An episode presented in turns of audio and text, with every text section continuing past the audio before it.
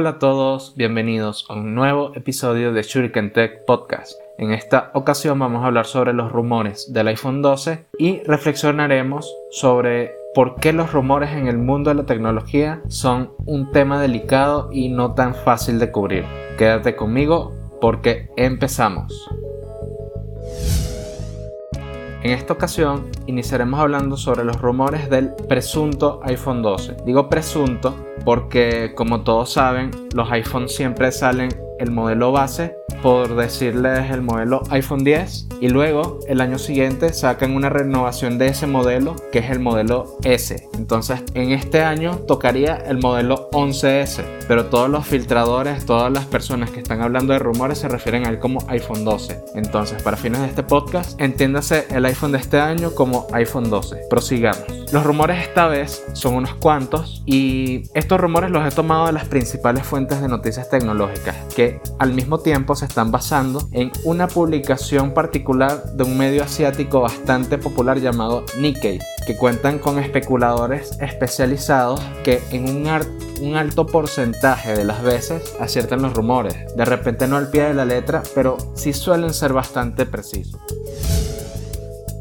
Ahora bien, los rumores son los siguientes. Van a ser cuatro modelos de iPhone diferentes. Estos cuatro modelos vendrían con pantallas OLED que para el que no lo sepa permiten tener mejor contraste de colores, así como ahorrar batería con los colores negros ya que literalmente apaga los píxeles de ese color cuando ese color es mostrado en pantalla. Esto incluiría a los modelos base de iPhone 12 Cosa curiosa teniendo en cuenta que desde que Apple incorpora pantallas OLED solamente las ha puesto en sus modelos top, por llamarlos de alguna manera, siempre dejando alguna variante con panel IPS tradicional, como por ejemplo ocurrió cuando sacaron el iPhone 10, que fue el primero en incorporar panel OLED, y sacaron el iPhone 8 con panel IPS. Y esta costumbre se ha mantenido hasta el iPhone 11, que fue la última generación donde tuvieron esta estrategia, si es que los rumores son ciertos. Los, tamaños de estos diferentes modelos serían los siguientes. Habría un modelo con una pantalla más pequeña de 5,4 pulgadas, dos modelos de 6,1 pulgadas y un modelo de 6,7 pulgadas. El diseño de estos dispositivos se parecería al del iPad Pro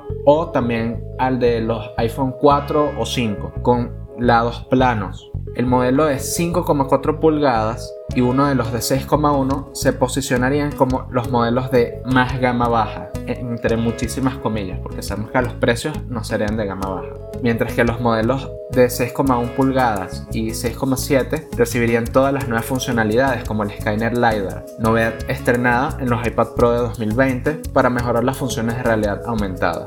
Estos paneles serían proporcionados principalmente por Samsung, que creo que ha sido el mismo proveedor de las pantallas de los iPhone anteriores. El rumor más polémico es que estos dispositivos ya no incluirían los auriculares y su cargador.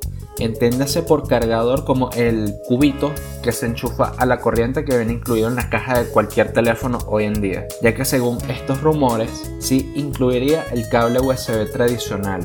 Este rumor viene fundamentado en varias cosas.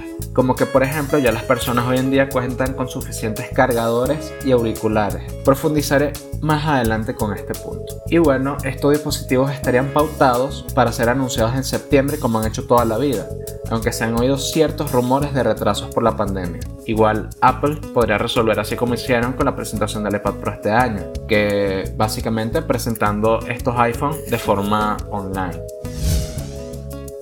Ya habiéndoles mencionado los rumores, que en general son todos rumores superficiales, por supuesto que los más llamativos son la exclusión de los accesorios en la caja, ya que como viene siendo habitual, estos teléfonos serían caros, como siempre se han caracterizado los iPhone. Y a la gente le enoja bastante que vayan a pagar precios altos por cada vez menos extras, si es que el cargador siquiera puede considerarse como un extra, porque se entiende que el cargador es un componente fundamental en los dispositivos móviles. Ya Apple tiene antecedentes de no incluir el cargador en determinados modelos de Apple Watch o en los iPod incluso. Pero el tomar en una esta decisión con su producto estrella, que es el iPhone, es como mínimo controversial.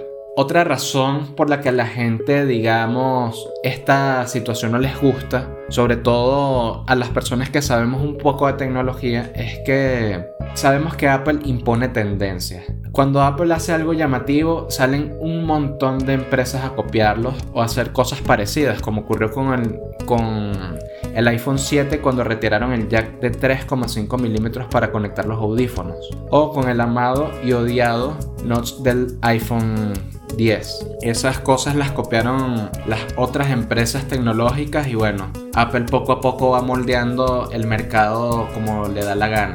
Entonces, claro, este movimiento de parte de Apple de eliminar el cargador para supuestamente evitar más desechos electrónicos es algo bastante, digamos, que hay que tomar con pinzas. Porque de hecho ya por ahí se escuchó un rumor de que Samsung que siempre es como una de las primeras empresas en competirle a Apple, el año que viene también ahora se están rumorando de que sacaría sus teléfonos sin cargador.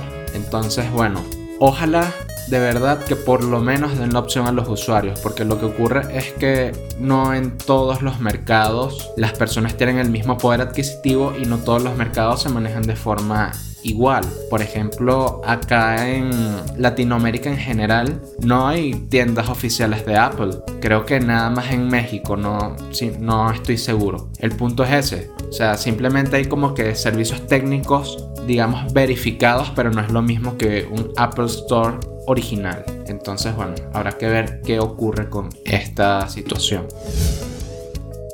Ahora les voy a hablar de las ventajas de no incluir el cargador ni los auriculares en la caja. Y es que el hecho de no incluir los auriculares es asumible, porque ya desde hace tiempo Apple viene apostando por los AirPods y ya es como un estándar en la industria que la mayoría de fabricantes ya no incluyen audífonos en la caja, porque normalmente ya las personas tienen o prefieren comprarse los suyos propios porque también a veces los que los poquitos que todavía incluyen los audífonos en la caja no suelen ser audífonos de muy buena calidad.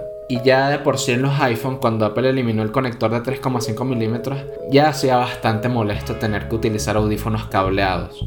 Por lo tanto, creo que la mayoría de personas están de acuerdo en que esta exclusión no es nada para hacer un drama. Ahora con el cargador ya sabemos que hay bastante debate y que gran porcentaje de usuarios, incluyendo a mí, no estamos de acuerdo con esta decisión. Pero bueno, nada, este rumor tiene sus, digamos, personas que lo apoyan y básicamente las ventajas que muchos alegan serían del ámbito ecológico, ya que según esto se producirían menos desechos de componentes electrónicos dañinos para el medio ambiente, así como supuestamente reduciría el costo final de estos smartphones, aunque claro, teniendo en cuenta que los cargadores que estaban incluyendo son esos cargadores malos de 5 volts, 1 ampere, o sea, ¿cuánto se pueden ahorrar? 10 dólares, porque la verdad es que esos cargadores no deben valer nada hoy en día. Otra ventaja que defienden, pero ya más a futuro, es que Apple se enfocaría más en la carga inalámbrica de los iPhone que ya está presente, pero es muy limitada, ya que creo que el límite máximo de carga son 10 watts, es decir, 5 volts, 2 amperes, si no me equivoco. Y esta carga inalámbrica tiene una desventaja bastante a tener en cuenta, que es que calienta mucho los dispositivos y esto es dañino para las baterías. Pero bueno, tal vez el objetivo sería optimizar esta función para cargar más eficientemente y rápidamente los dispositivos, como por ejemplo lo que hace OnePlus con su sistema de carga rápida propietario incorporado en el OnePlus 8 Pro lanzado este año creo que en marzo, no recuerdo bien. Pero bueno, la principal razón que defienden los expertos para eliminar el cargador de las cajas es que, como comenté antes, es que ya a estas alturas prácticamente cualquier persona tiene un cargador para smartphones. Y cabe destacar que estos expertos normalmente viven en países de primer mundo donde las personas sí tienen cargadores de sobra porque cambian teléfonos todos los años y es accesible comprar cargadores rápidos de buena calidad como por ejemplo los, los de la marca Anker que aquí en Venezuela por ejemplo es un poco complicado comprarlos ya que bueno cuestan por encima de los 50 dólares. Y bueno nada en Latinoamérica las personas compran iPhones con mucho esfuerzo y pues aquí considero que de verdad la historia cambia. Pienso que no debería Apple tener la misma estrategia que tienen en países primermundistas, porque de verdad pienso que deberían ofrecer como mínimo lo mismo que la competencia en cuanto a accesorios, ya que bueno, en este aspecto sí siento que Apple se está quedando atrás. Por ejemplo, bueno, volviendo a mencionar a OnePlus, OnePlus incluye un cargador rápido que es lo más rápido que carga que pudieras cargar sus teléfonos y lo incluye en la caja. Y es un teléfono que vale más o menos lo mismo que un iPhone que trae un cargador mil veces más lento. Claro que con sus buenas diferencias, los iPhone tienen sus ventajas, los OnePlus u otros gamas altas Android tienen las suyas propias, pero los estándares de la industria pienso que tienen que ser respetados de alguna forma. Hablando ya personalmente de mi opinión con este rumor y el problema que yo tengo con esto es que de verdad veo a Apple completamente capaz de tomar una decisión así, donde los veo ganando nada más a ellos, porque si bien la conservación ecológica es un problema serio en el que todas las empresas deberían enfocarse, Apple tiene cierta ambigüedad con dicho tema, como por ejemplo conservando todos estos años el conector Lightning en los iPad y los iPhone, ya siendo el USB tipo C un estándar en la industria. Y sí, ya sé que los iPad Pro tienen USB tipo C desde hace unos años, pero ya debería estar implementado en todos los dispositivos. El uso de Lightning de por sí considero que genera más desechos tecnológicos que incluso eliminar el cargador en futuras generaciones de los iPhone. Además de lo anterior, me choca que prefieran simplemente retirar el cargador que incluir un cargador decente en su caja como todos los demás gama alta de la industria, ya que si bien al fin los iPhone 11 Pro incluyeron un cargador rápido de 18 watts, sigue siendo un número bajo en comparación a los 30 watts de base que ya traen muchos cargadores rápidos de la competencia, incluso en teléfonos de gama media, que valen la mitad de un iPhone. Y ni hablar del iPhone 11 base, que sigue trayendo el miserable cargador de 5 watts o 10 watts, realmente no estoy seguro, pero sigue siendo igual lento, por el módico precio de 800 dólares. Un precio en el que muy fácilmente podrían incluir un mejor cargador. Entonces, claro, ahí de repente podrán salir las personas que dicen, no, pero es que Apple ofrece los servicios, que no sé qué tal. Mira, Apple podría incluir un cargador rápido en los iPhone. Ponte que en el iPhone más base, en el iPhone 11, incluyeran el de 18 watts y ya en los 11 Pro uno de 25 watts. Y ahí sería otra historia, ya sería mejor, ya sería como coño, cállate la boca, no te quejes tanto. Pero no, no es lo que está ocurriendo. Entonces, bueno, por lo menos respecto a lo del uso del puerto Lightning, recientemente, hace unos meses, la Unión Europea intentó llegar como que a un acuerdo con Apple para que incorporaran USB tipo C, para estandarizar el USB tipo C justamente por lo que les comento de los desechos tecnológicos. Y Apple la verdad es que se puso bastante obtusa como empresa en este asunto, defendiendo que el Lightning es lo mejor del mundo y esas cosas típicas que dice Apple sobre sus productos. Otra carencia que supuestamente va a tener el iPhone 12, de la que no se ha hablado mucho, gracias a la distracción creada por la exclusión del cargador, es que presuntamente estos iPhone no van a tener pantalla de 120 Hz. Ya en los dispositivos gama alta Android se están empezando a estandarizar las pantallas con altas tasas de refresco. Este término, para el que no lo sepa, corresponde a la cantidad de FPS o imágenes que es capaz de mostrar la pantalla en un segundo. Para que se hagan una idea, el estándar en el mercado hasta el momento habían sido 60 Hz, que es lo que, digamos, la capacidad de FPS de las pantallas de los iPhone hasta el momento. Pues a mayor tasa de refresco, mayor fluidez se podrá apreciar en el uso del dispositivo. Ahora volviendo al iPhone, espero que de verdad Apple se ponga las pilas e incorpore al menos una pantalla de 90 Hz en uno de sus cuatro rumorados dispositivos, por lo menos para estar a nivel de la competencia, ya que quienes han probado esas pantallas han indicado que no hay vuelta atrás, ya que los humanos se acostumbran rápidamente a esa fluidez al consumir contenido. Además, esta tecnología no es que es ajena completamente a Apple, ya Apple la tiene desarrollada. Ellos la llamaron ProMotion y está incluida en los iPad Pro, creo que desde el iPad Pro de segunda generación, el del 2018, si no me equivoco. Entonces, realmente no la han incorporado, no sé por qué. Lo que pasa es que, bueno, Apple tiene su forma de trabajar, Apple no andan pendiente de volteando tanto a los lados, aunque eso a veces es necesario, porque tienes que ofrecer por lo menos lo mismo que la competencia para, digamos, ser un competidor potente y respetado. Lo que pasa es que, bueno, Apple siempre ha tenido su estrategia particular. Ahora hablemos de rumores tecnológicos en general. Los rumores tecnológicos siempre han sido una de las piedras angulares de los medios de tecnología, ya que son de las noticias más solicitadas y con las que más cuidado hay que tener, ya que hay una muy delgada línea entre lo que pudiera ser cierto y lo que no.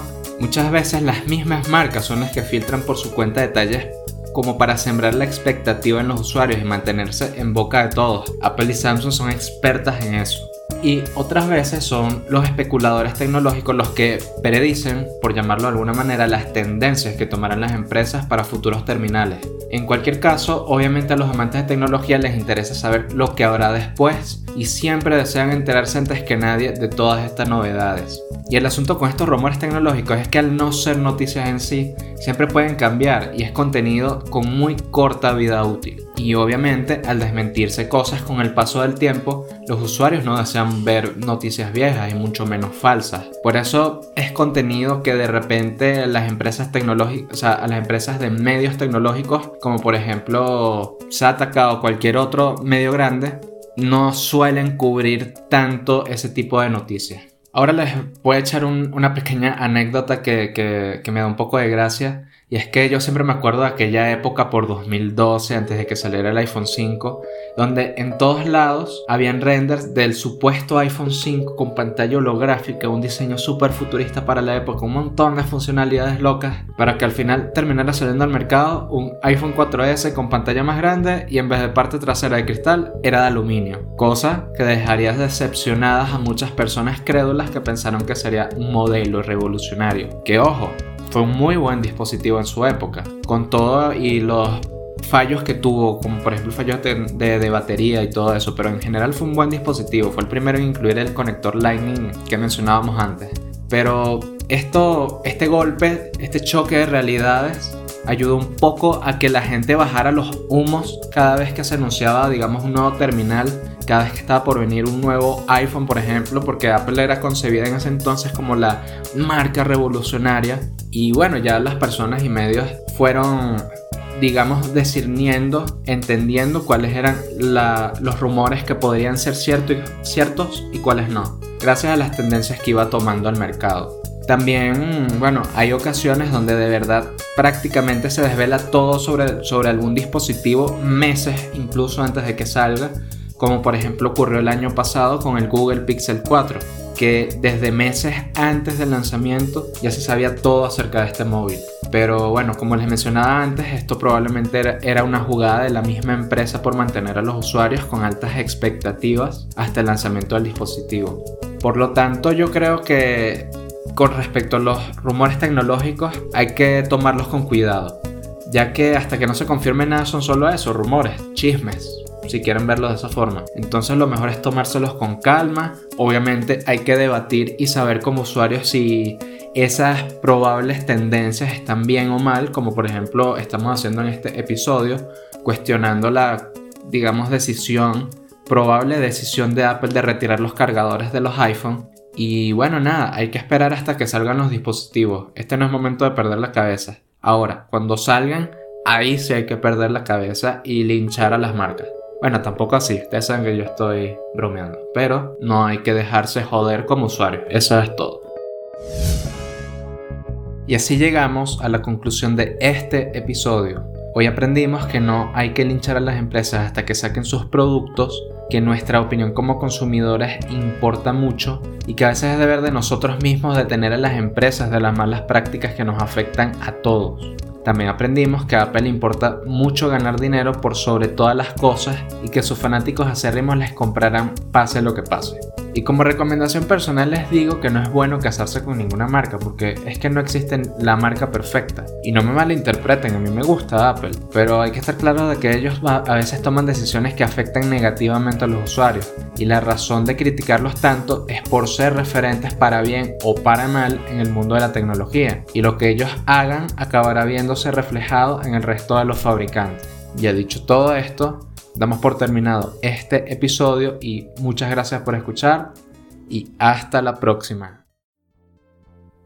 ¿Te gustó el episodio? Recuerda compartir con tus amigos para que sea como comunidad, de suscribirte sea cual sea la plataforma en la que me escuchaste, si me viste en YouTube, dar like y comentar y recuerda también que en la descripción hay un link al que puedes acceder a las redes sociales y grupo oficial de Telegram de Shuriken Tech.